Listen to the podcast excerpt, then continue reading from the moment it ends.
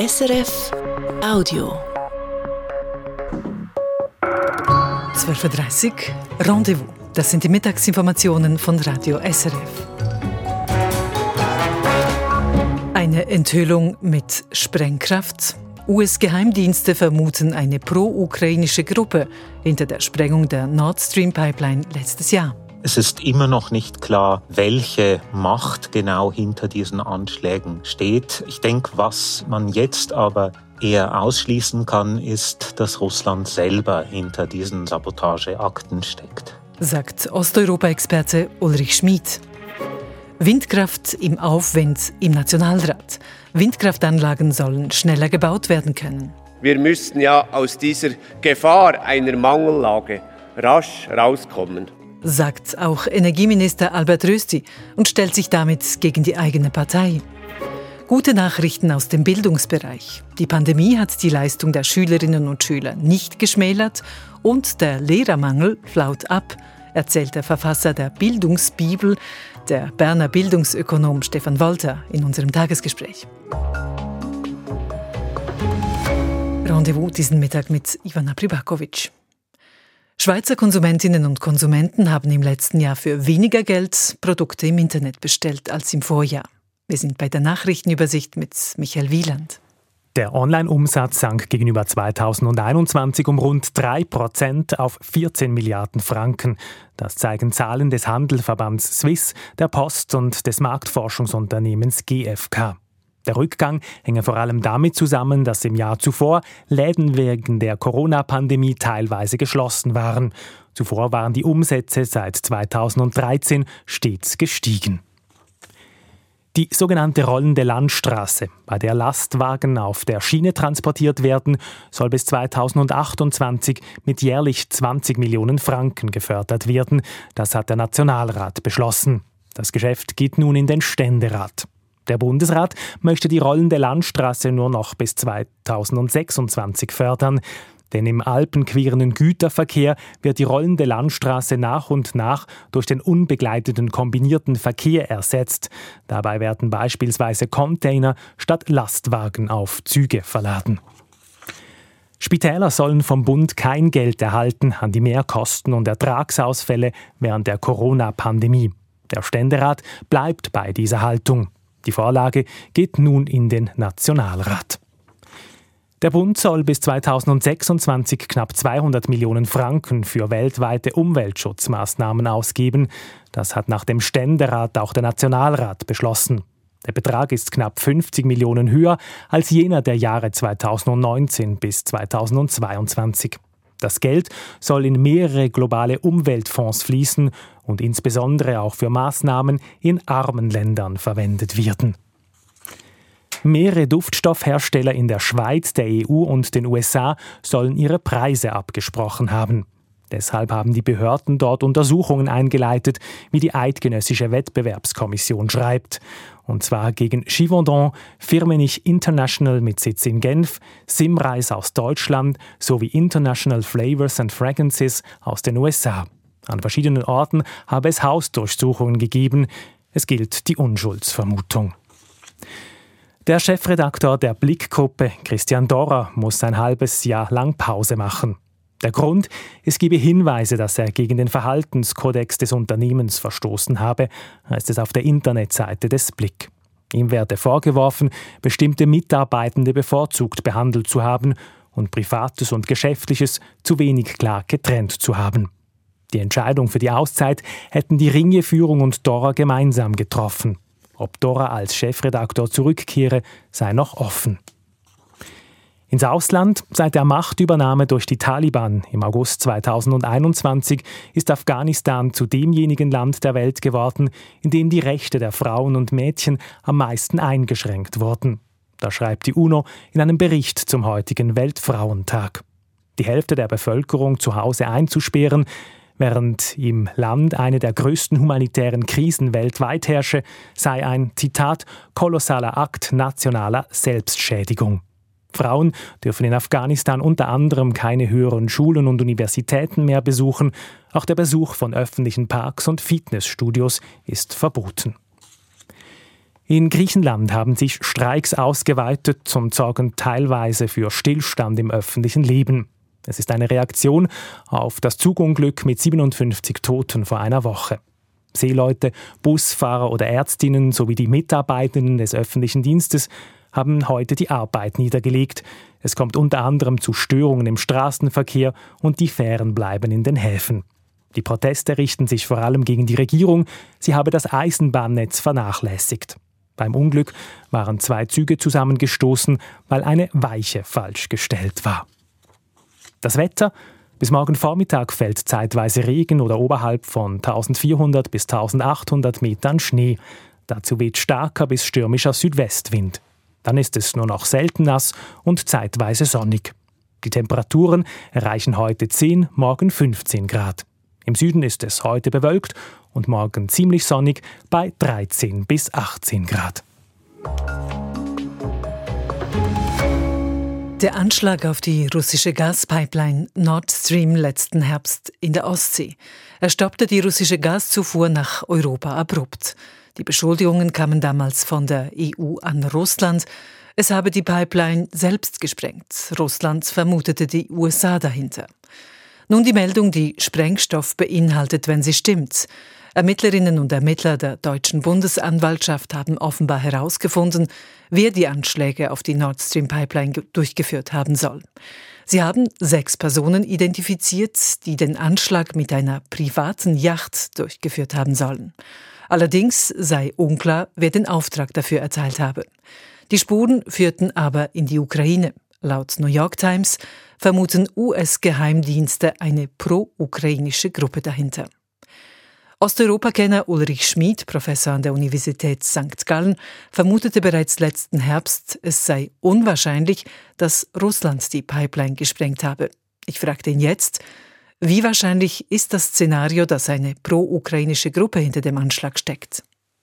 Ich glaube, das sind wichtige Informationen. Es ist immer noch nicht klar, welche Macht genau hinter diesen Anschlägen steht. Ich denke, was man jetzt aber eher ausschließen kann, ist, dass Russland selber hinter diesen Sabotageakten steckt.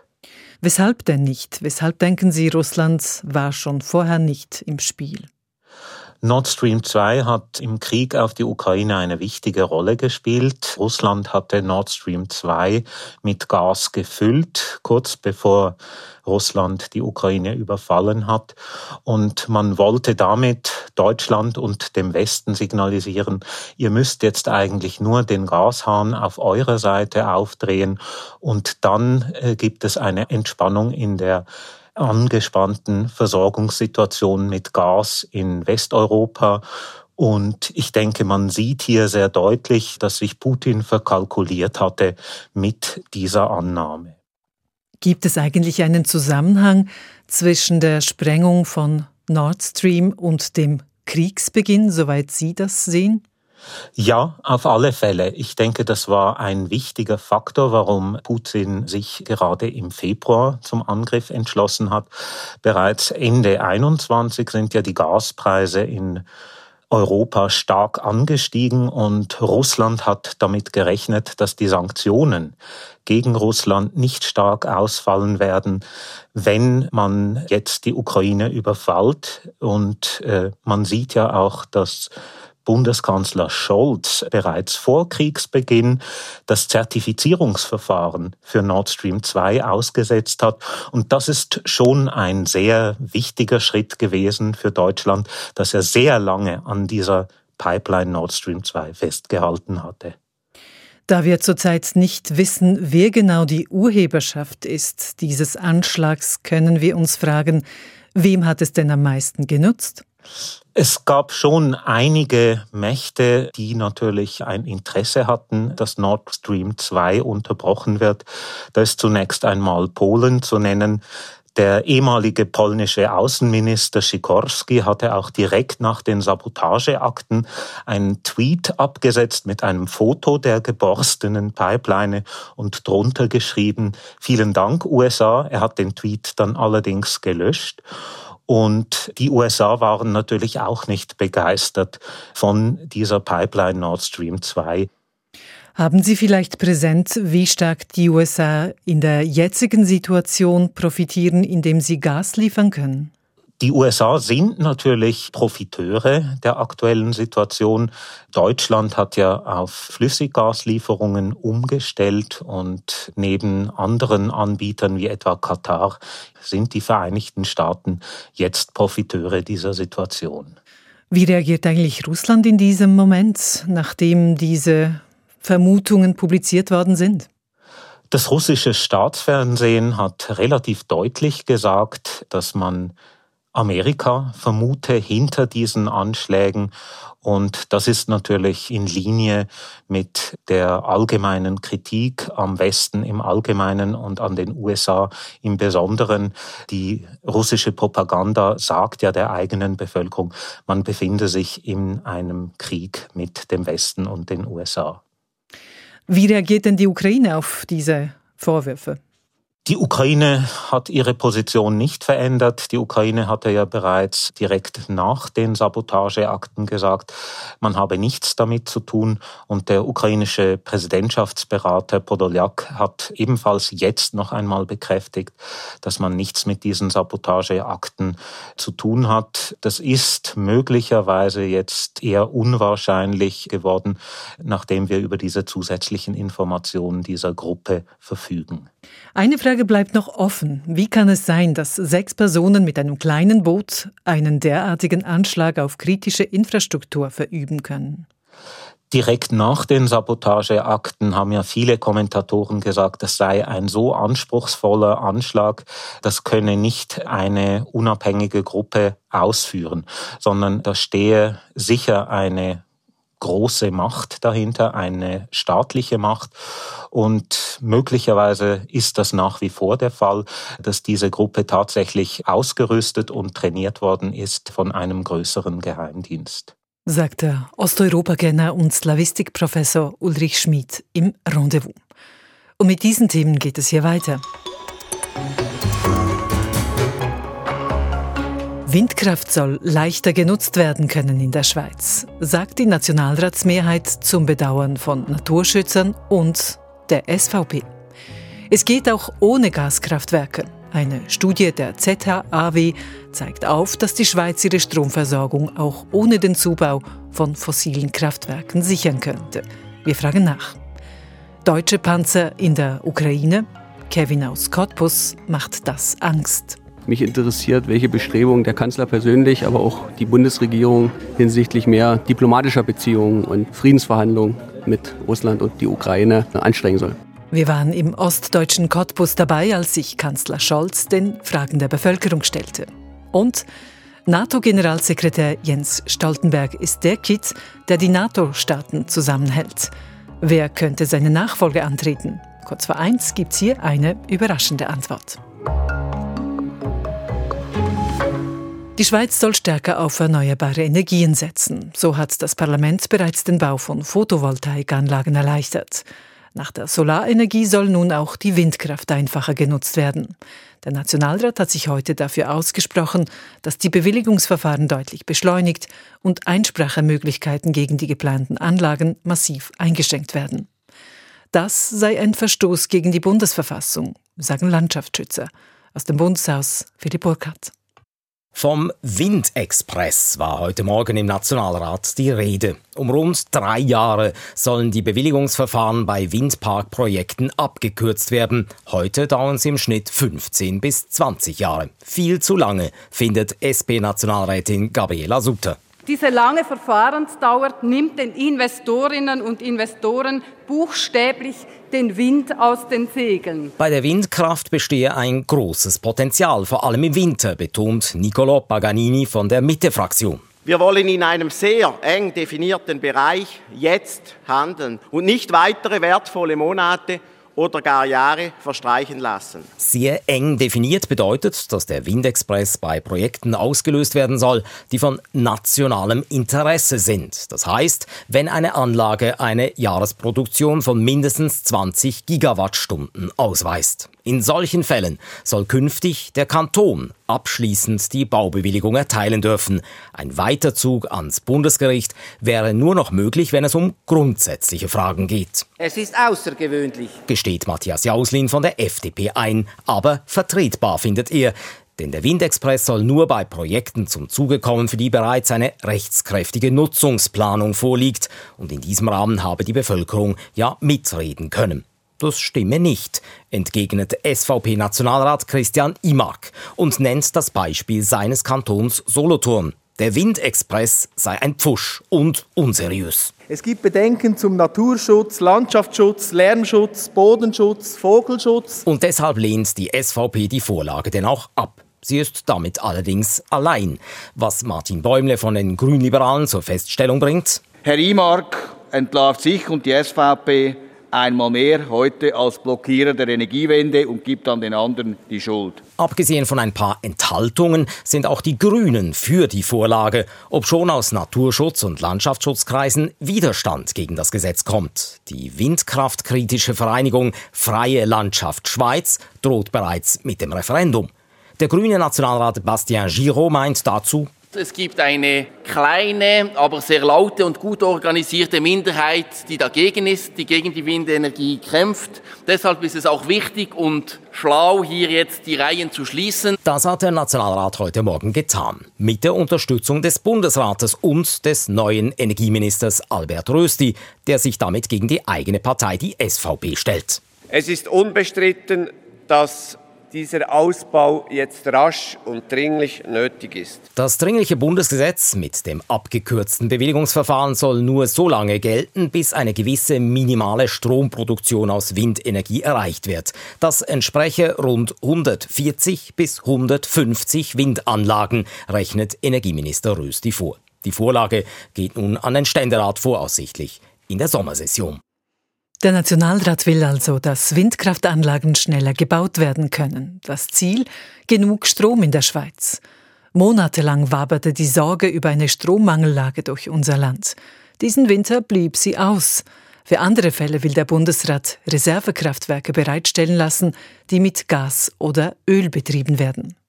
Nun kommt eine neue Studie zum Schluss, dass diese fossilen Reservekraftwerke möglicherweise gar nicht nötig sind. Klaus Bonanomi. Das Reservekraftwerk im aargauischen Birr ist ans Stromnetz angeschlossen und bald einsatzbereit. Zwei kleinere in der Romandie stehen schon für den Notfall parat. Und der Bund plant vier weitere große Kraftwerke, insgesamt eine installierte Leistung von bis zu 1000 Megawatt. Das sei zu groß geplant, meint Professor Jürg Rohrer von der Zürcher Hochschule für angewandte Wissenschaften. Wir haben die offiziellen Studien, welche vom Bund in Auftrag gegeben und auch vom Bund begleitet wurden zum Thema Versorgungssicherheit mit Strom in der Schweiz analysiert und ganz klar gesehen, dass es bessere Möglichkeiten gibt als fossile Kraftwerke, um die Versorgungssicherheit zu gewährleisten. Dazu muss man wissen, diese Öl- und Gasreservekraftwerke würden nicht erst im absoluten Notfall eingesetzt, sondern schon dann, wenn eine Strommangellage drohe. Die fossilen Kraftwerke würden nicht direkt Strom produzieren im Moment, wo der wirklich gebraucht wird, sondern ihr normaler Einsatz wäre, dass sie die Speicherkraftwerke, also die Speicherseen entlasten, dass die eigentliche Stromproduktion in der Notsituation oder in der Mangellage aus diesen Stauseen heraus generiert würde. Anders gesagt, der Strom aus Gas oder Öl würde mithelfen, dass die Wasserkraftwerke in den Alpen für den Notfall genügend Reserven hätten. Und weil das so ist, kann man natürlich auch mit anderen Maßnahmen die Speicherseen schonen, dafür sorgen, dass immer ein gewisses minimales Niveau an Wasser vorhanden ist. Solche Maßnahmen sind beispielsweise Strom sparen oder mehr Winterstrom produzieren. Zudem müssten die Stromkonzerne eine Mindestreserve an Wasser vorrätig halten bis Ende Winter. So bräuchte es diese vier zusätzlichen geplanten Reservekraftwerke nicht wir sehen, dass wir ja diese zusätzlich jetzt noch etwa 1,4 Milliarden Franken ausgeben würden für solche Reservekraftwerke, die man ja nur hinstellt in der Hoffnung, dass man sie gar nicht braucht. Und ein Kraftwerk, das stillstehe und keinen Strom produziere, das koste nur und bringe nichts ein, betont Rohrer. Deshalb würden die 1,4 Milliarden Franken besser eingesetzt zur Förderung von erneuerbaren Energien und von Stromsparmaßnahmen. Der Bund hat das Ziel, in diesem Winter 10 Prozent des Strombedarfs einzusparen. Das wären etwa drei Terawattstunden und diese Einsparung ist größer als der Beitrag im Worst Case, den die fossilen Kraftwerke leisten würden.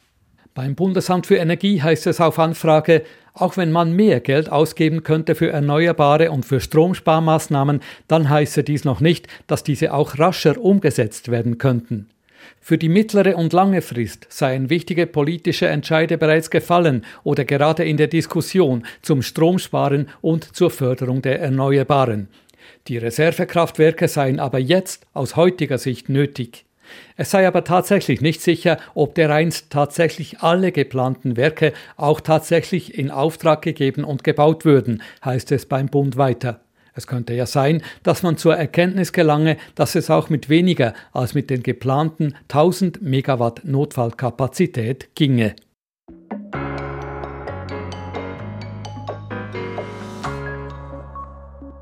Sie hören Rendezvous, es ist neun Minuten vor eins. Der Ukraine-Krieg dauert schon über ein Jahr. In Deutschland prägt die Frage der Panzerlieferungen die Diskussion. Laut ARD Deutschland Trend fanden die Lieferungen Anfang Februar überwiegend Zuspruch. Gut einem Drittel geht die Unterstützung inzwischen aber zu weit. Der deutsche Kanzler sucht regelmäßig die Diskussion mit der Bevölkerung. Gestern war Olaf Scholz in Cottbus in Brandenburg.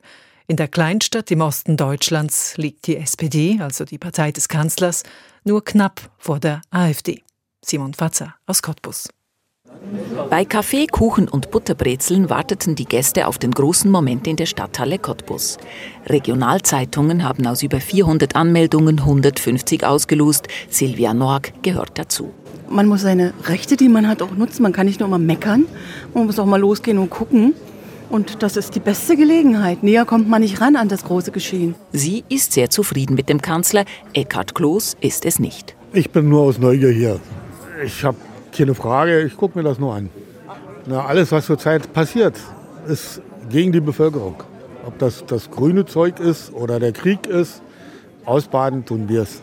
Immer so, dass die Kleinen das bezahlen. Es dürften einige diese Haltung geteilt haben.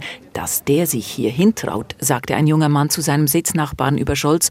Womöglich war man auf eine raue Tonlage gefasst, hier im Osten, in der Stadthalle, wo sonst Schlagerkonzerte für meistens harmonische Töne sorgen. Aber es blieb ruhig, anständig, konzentriert und der Kanzler nahbar. Nach wenigen Minuten schon war der Ukraine-Krieg Thema. Was ist falsch daran, lieber Bundeskanzler?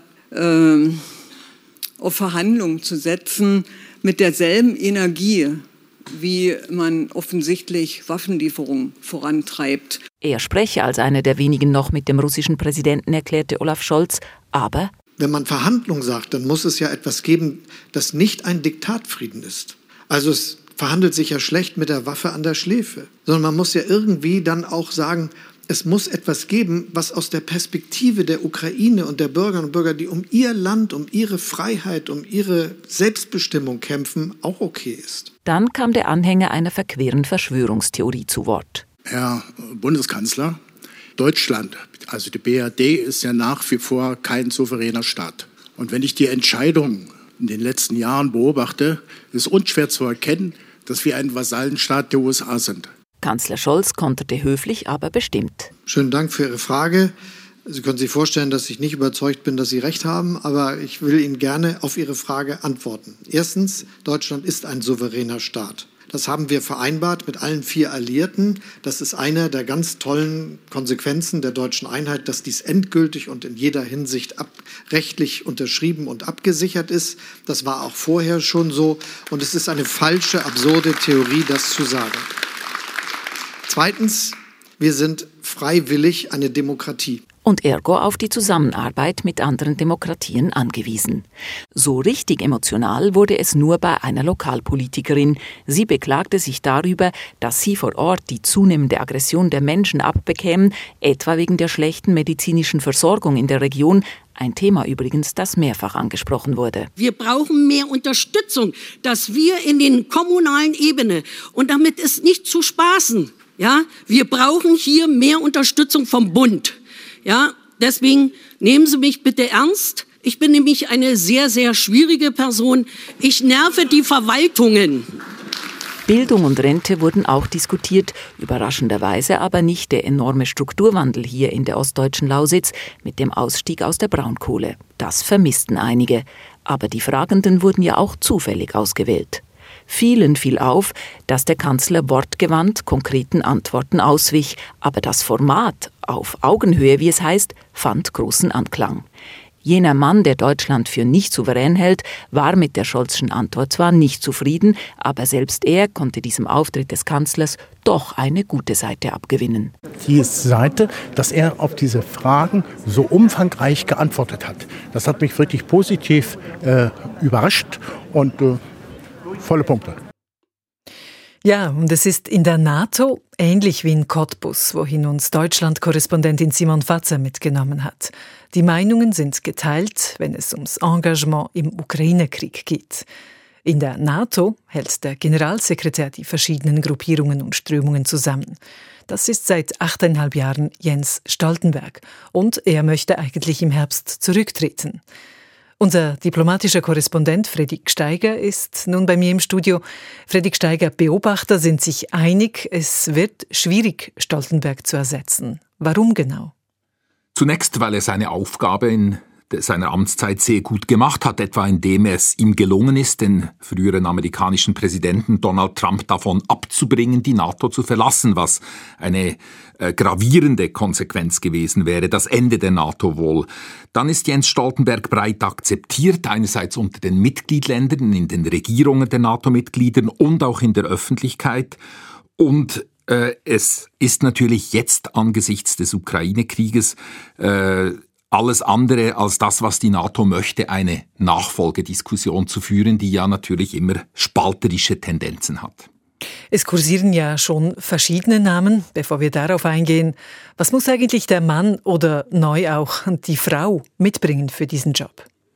Er oder sie muss Brückenbauer sein. Die NATO gibt sich ja nach außen immer einig, ist es aber nach innen überhaupt nicht. Äh, die Interessen der USA und Kanadas, der Süd-, der Ost- und der Westeuropäer sind längst nicht immer dieselben. Die Länder und Ländergruppen haben andere Prioritäten. Dann muss eine NATO-Generalsekretärin oder ein Generalsekretär dafür sorgen, dass Nordamerika, vor allem die USA, aber auch Kanada einerseits und die Europäer andererseits zusammenstehen. Das ist die der Militärallianz und der Chef der NATO ist auch das Gesicht der NATO innerhalb der NATO-Länder, aber auch gegenüber Widersachern wie Russland oder China. Und das heißt, der Posten des NATO-Generalsekretärs ist im Laufe der Jahre wichtiger geworden, weshalb man heute eigentlich nicht einfach einen früheren Spitzendiplomaten, eine Ex-Ministerin möchte, sondern jemanden, der zumindest Regierungschefin oder Staatspräsident war. Und es gibt sicher auch ein Ausschlusskriterium. Es darf wahrscheinlich kein Amerikaner sein. Das ist zwar nicht festgeschrieben, aber es ist Tradition. Die USA stellen nämlich immer den militärischen Chef der NATO, den Oberbefehlshaber, und im Gegenzug steht den Europäern der Posten des Generalsekretärs, also des politischen Chefs zu. Äh, denn wenn beide dieser Spitzenposten den Amerikanern zufielen, dann würde die NATO schlicht als amerikanische Organisation und nicht mehr als transatlantische äh, wahrgenommen. Es gilt also auf der Führungsebene ein gewisses Gleichgewicht zu schaffen. Gut, gehen wir kurz ein paar Namen durch und Sie schätzen die Wahrscheinlichkeit ganz kurz, vielleicht in drei Stichworten ein. Kaja Kallas, die Premierministerin Estlands. Für sie spricht, sie ist erfolgreiche Regierungschefin und sie ist Osteuropäerin. Noch nie haben die Osteuropäer bisher den Spitzenposten in der NATO besetzt und genau in dieser Region spielt die Musik, wenn man so will. Also dort ist die Aktion, also spricht einiges dafür, dass jemand aus dem Osten Europas die Spitze übernimmt. Wie sieht's aus mit Ben, ben Wallace, britischer Verteidigungsminister? Große Erfahrung als Verteidigungspolitiker, sehr geschätzt durch die Vereinigten Staaten, aber er war noch nie Regierungschef. Ursula von der Leyen, Präsidentin der Europäischen Kommission. Ich würde sagen, eine Außenseiterkandidatin. Ihr Name wird hauptsächlich deswegen genannt, weil sie nicht sicher sein kann, als EU-Kommissionspräsidentin wiedergewählt zu werden. Aber man könnte jetzt auch noch ein Dutzend weitere Namen nennen, vom holländischen äh, Ministerpräsidenten bis zur Ex-Premierministerin äh, von Großbritannien. Äh, das heißt, das Feld ist sehr unübersichtlich. Eine klare Favoritin, einen klaren Favoriten gibt es nicht. Gut, trotzdem Ihre Einschätzung, wer wird's?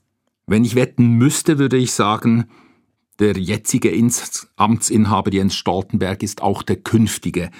Äh, er hat zwar klar signalisiert, dass es nach mehreren Amtszeitverlängerungen jetzt reicht, dass er zurückkehren möchte in seine norwegische Heimat, aber man wird versuchen oder man versucht bereits, ihn trotzdem zum Bleiben zu bewegen, einfach weil er ein sicherer Wert ist und weil man einen Nachfolgestreit vermeiden möchte. Der Alte bleibt der Neue oder wird der Neue, sagt also Friedrich Steiger, der sich bei Radio SRF mit der NATO beschäftigt. Besten Dank. So viel vom Rendezvous für heute. Am Mikrofon war Ivana Pribakovic. Das war ein Podcast von SRF.